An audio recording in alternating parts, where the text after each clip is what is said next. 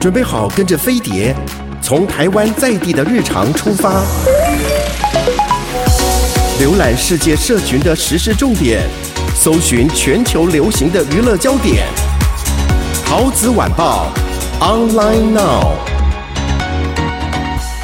各位亲爱的听众朋友，大家好，我是桃子，欢迎你准时收听我们的桃子晚报。今天还是欢迎我们的蘑菇金针菇。嗨，呃，今天我要来讲一下 Netflix 这个怪奇物语。嗯嗯，你们有看吗？我第一季有看，后来我就嗯知道他在干嘛就好了。对，反正就是恐怖嘛，哈、嗯。对。然后，呃，他是把时间段是设在一九八零年的印第安纳州。嗯。然后他呃演出啦，剧情跟配乐，他就是向八零年代去致敬的。对、嗯。比如说像这个 Steven Spielberg，然后什么史蒂芬金，叫恐怖小说《恐怖之王》。对。啊，乔治卢卡斯等等这样子。嗯。那可能是我在想，就是说，像呃，除了。呃，在美国文化熏陶下的观众会这么的紧密度这么高，是有原因的，嗯、因为就是他们成长的背景。嗯，那我我在里面也听到一些歌，我会很兴奋。嗯，像最新一季，他居然放了一个英国，我觉得算冷门的女歌手，叫 Kate Bush，就是我以前高中就很喜欢她。我听到她的歌，我就啊，她居然有她的歌这样子。然后她的一些小镇文化，嗯、或者是比如说什么穿着。打扮什么去打保龄球啊？大家会穿成怎样啊？什么窄身毛衣啊，或是什么喇叭裤啊，什么之类的。然后就还有那种什么呃，就是像他们去那个溜冰场，嗯，就是你可能就会让美国人就是会回到那种文化的氛围，然后自己哎，你看，你看，我们以前成长就是这样子。那因为他现在已经到四季，好像听说会有第五季，嗯，很受欢迎，很受欢迎。然后他有很多奖项提名，哎。像艾美奖了，那英国电视学院奖也有哎、欸，就不只是美国这样子。嗯、然后美国呃，Grammy 奖也有，编剧工会奖、演员工会奖。编剧跟我讲我就不是太明白了，因为其实说穿来，它就是一个小镇，然后发生一个就是怪怪奇的事情。啊，嗯，就是有点像你要说它是地心窜出的能量吗？嗯、还是什么怪怪的？一开始以为是树枝，又是手，还是什么的？嗯，那。Netflix 很可爱的是，因为在这一季有一个关键，就是说那个东西又回来了。好，那只要回来，比如说他现在缠上金针菇，那我们都不会知道他缠上你，是因为你自己会突然就是有意识，你比如说你在这个录音室。你就开始听到一个钟声，然后接下来你就全部都变黑的，嗯、然后我就变成一个骷髅头，一个这样跟你讲话。那可是你还是坐在这里，嗯，那我们可能会不不没有意识到你的变化，但后来有一些变化，就是比如说你进入那样的一个意识的时候，你就开始翻白眼这样子，嗯，那但是你那个短暂的画面，有时候你就会。不确定说，哎，刚刚是真的有还是没有，哦哦哦、所以你也会没有跟你朋友讲。那想不到他是真的有进入你的意识，嗯、然后最后就把你就类似好像什么弄吸上天花板，把你骨折什么之类的。然后我就看这一季，那 Netflix 送我一个东西，然后我就把它打开，哦、然后后来我就笑出来了，因为它就是那个钟。那个钟对，然后他还要摆那个时针什么，可是还好我没有摆好，因为为什么？因为其实。就是中国人说不能送钟，啊、不是吗？嗯、所以我想说，还好我没有把它摆好，因为那时候我打开的时候，我想哇，好酷，这什么？然后后来才去看第四季，才发现说，哦，原来是那个钟开始咚，嗯、你听到那个钟声，然后那个膜就会出现哦。而且因为你知道那个 Netflix 不是有账号嘛？对。然后我就看看看了几集，然后就有时候是我儿子会去看动画，我就忘了换账号，然后我就像他呃怪奇物语，然后我就点开，我就继续看。然后就看这些小孩，我就这样看一看，看一看。大概看了十分钟，我才发现我在看第一季的第一集。你不觉得小小完全长不一样？都是哎，那些主角全部是小孩子。我老公说：“你看不出来吗？差那么多。”我就想，哦，我只是觉得，嗯。好像是又好像不是这样，你知道已经有点迷糊的感觉，这样，而且又你会觉得说，因为他当然讲的是一个什么美国能源部名下的一个政府实验室啊，他就去研究这种超自然现象啊，然后有这机密实验呐，然后女主角因为第四集第四季女主角对长大，但是女主角就变成超能力没有了。然后就又讨论了霸凌，那我就很，我觉得你现在有哪个剧不在讨论霸凌？你看他会有点疲乏哎，嗯，就想哦又来了。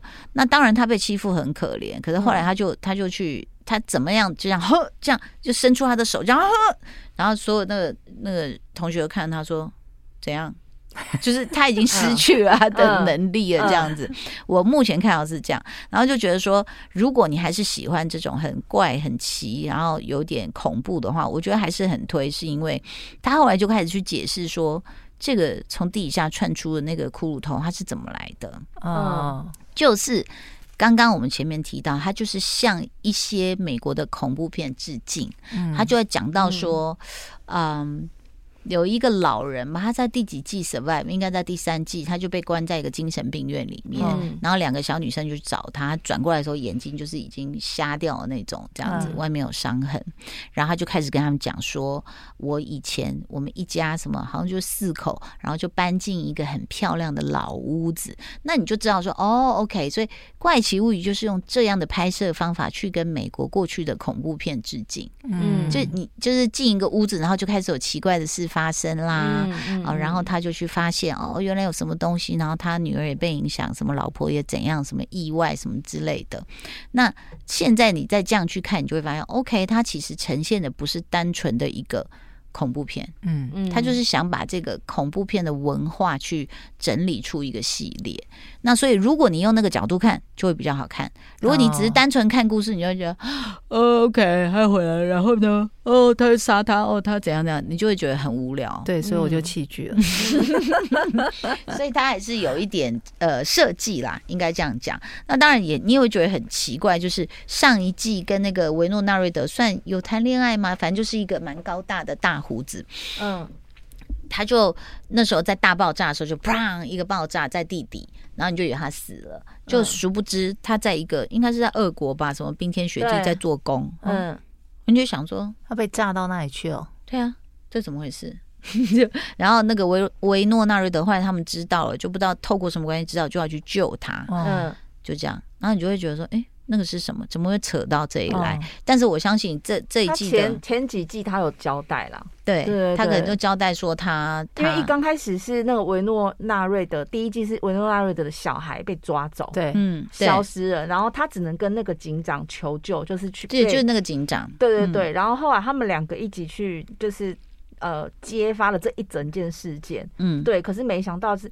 为什么美国那个基地要去发，要用那个超自然现象？是因为他们想用这样子的现象来去攻打中国跟俄国，嗯，对，所以才会产生后面这一系列的故事。对，因为可是我看到现在我还没看完啦，第四季，嗯，所以就会觉得说。他不是被炸了一下，然后怎么又被抓到苏二，就是有点连不起来这样的感觉。但是整体来说呢，就是呃，如果说你对美国系列的恐怖片还有八零年代是非常熟悉的话，其实还是蛮值得看的这样子。嗯、接下来呢，我们的蘑菇要推荐什么？有一个剧啊，我本来毫无动力想要点开，因为我看到它的剧名叫做《尽情吃用力爱》，我想说，嗯，美食你不想看，嗯，嗯然后你也知道剧荒。嗯，又弃了超多剧，嗯，就只好看了。哎，我有看到这个剧名，哎，是不是会很不想看？对，就还好。可是他是不是男主角是还蛮受欢迎的？男主角是那个怪物的那个年轻的警察，嗯，吕吕珍九，对，吕珍九，吕珍九，呃。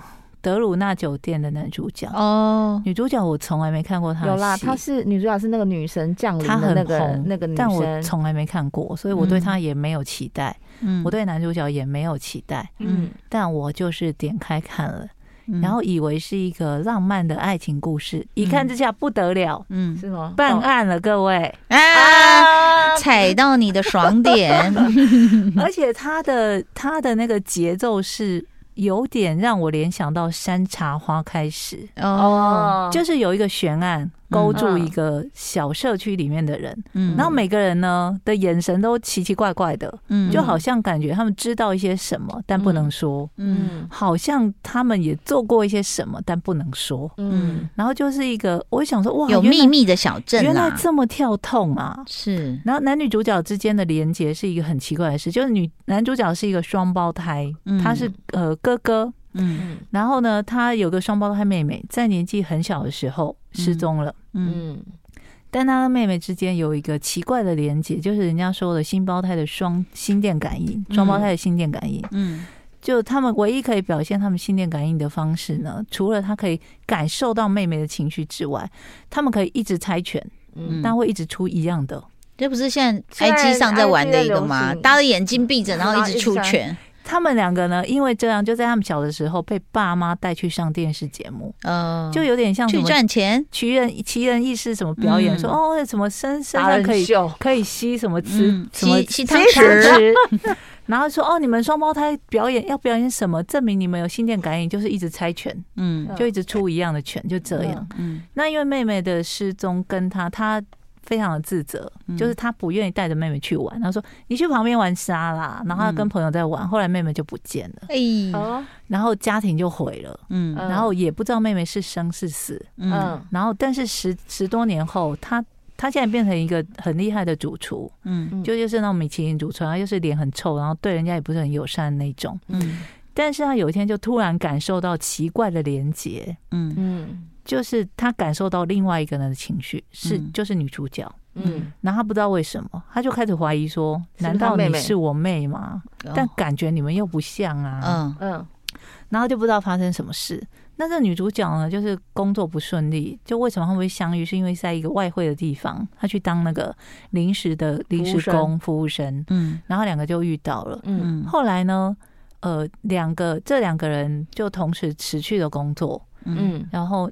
男主角决定要开自己的餐厅，嗯，因为他就开始因为产生连结嘛，他就开始感受到女主角的情绪。他本来是一个很冷酷的人，做菜都很帅，大家都一直偷拍他。嗯，后来他就变成一个大家偷拍他是因为他会忽然开始哭或大笑。嗯，他本来是没什么情绪波动的人，但因为跟女主角的情绪连接之后，哦，他就一边做菜会一边哭。嗯，然后大家想说这主厨怎么了？就觉得他怪怪的。洋葱，洋葱。嗯，然后他就决定好，那我就。不要造成别人干扰，我就开自己的店好了。嗯，他就决定回到他们小时候长大的社区，嗯，就是妹妹失踪的那个社区去开一家店。哎呦，好巧不巧呢，这女主角也住在那个社区哦。嗯，一定要这样编啊，不然没有故事。因为他呃失业之后，就后来被妈妈发现，你还在那边跟，你就给我搬回来家住，不要在那边假装自己有工作。然后就回来之后，两个就相遇了。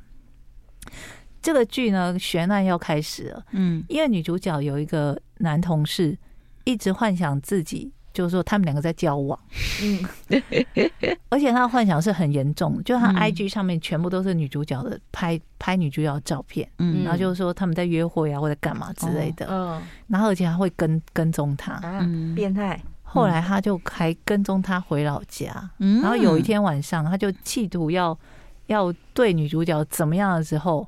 还冲进他们家的店，嗯，结果女主角就抵抗之下就昏过去了。嗯、醒过来之后，这个男的已经倒在地上，嗯，然后满头是血这样子。嗯、然后他想说完了，嗯，是我杀的吗？是我杀的吗？但我醒过来之后，他就这样了啊，嗯嗯。后来这样好像浩克的剧情哦。嗯，我刚做了什么？嗯，后来呢，他妈妈就是女主角的妈妈跟跟婆外婆吧，嗯，就醒过来之后就看到，然后。两个人很奇，反应很奇怪哦，嗯，感觉好像对这件事很熟练。他们呢就想要把这个尸体藏到一个感觉被废弃在路边的一个很大的冷冻柜。哦，那这个冷冻柜其实是男主角他想要新开张的餐厅里面新的冷冻柜，但那个工人以为是旧的，嗯，要丢掉的，就把它搬到外面了。嗯，那这个外婆跟妈妈就把那个尸体藏进去了冷冻柜。哦，咻！但后来呢，他们以为说哦没事了，再想办法。隔天妈妈说我去开货车去丢这个冷冻柜。嗯，但这个男主角跟他的助手就说：“哎，冷冻柜怎么被丢出来了？”两个就又搬回了餐厅。Oh my god！然后他们就。傻住了，嗯，就后面就开始发生很荒谬的事，就他们的，就妈妈跟这是黑色喜剧，对，它是黑色喜剧，也是常常会让我看一看就笑出来，说你们很荒谬，哎，OK，就妈妈跟外婆，比方说他们去市场，嗯，买鱼，嗯，然后就说要剁还是要杀还是要蒸，嗯，他们对话就感觉是，他们就看着那个厨师跟嗯。他的助手说。这两个我们要怎么处理？嗯，就有点黑色喜剧这样子。好，那剧名叫做哦，真的很难记。什么用力？尽尽情吃，用力爱。好，推荐给大家。呃，我这边呢有一部哦，是我我突然想起来，我看完了，哎，还不错看。哦，是什么？亚当·山德勒演出的《必胜球探》Hustle，而且最妙的是，他其实讲的就是 NBA 篮球嘛，直篮。然后他里面那个男演员，他现在也是现役球员，他是一个西班牙的裔的球员。然后他在，也，由他。哎，什么队啊？待会查一下，他是一个西班牙人。然后呢，他呃，这部片我刚刚有吓到，是我已经看完了，就是还蛮通俗好看娱乐片。嗯，就是亚当·山德尔是个球探，还要全世界去飞。就有一次是在，嗯、应该就是在西班牙吧，然后就街头的那个公园，然后就看到这个人，然后就跟着他回家，然后就说：“你可不可以赶快来这个？”呃，我的球队，嗯、那这里面又有他的老老板是很挺他的，但是老老板的儿子不挺他，嗯、就他就正在找到这个人的时候，老老板去世了。本来答应给他球队助理教练的位置，还有一个办公室，就瞬间没有了。所以他找到这个人也不知道该怎么办。这就是一个他们蛮大的一个困境。那我刚刚说我被吓到的是，我看资料才知道监制有 LeBron James。哦哦，对啊，难怪可以弄到那么多。对，是他监制的。然后呃呃，跟亚当·山德勒一起。然后里面像这个 Queen Latifah 是演亚当·山德勒的老婆。哦，对。然后这个叫荒什么埃尔南高梅兹，我就不会念高梅兹这样子。然后他就是一个现役的球员。然后最呃，我我觉得就是蛮好看的，是因为它就是个娱乐片。然后如果你对呃就是球赛有点兴趣，你可以去看。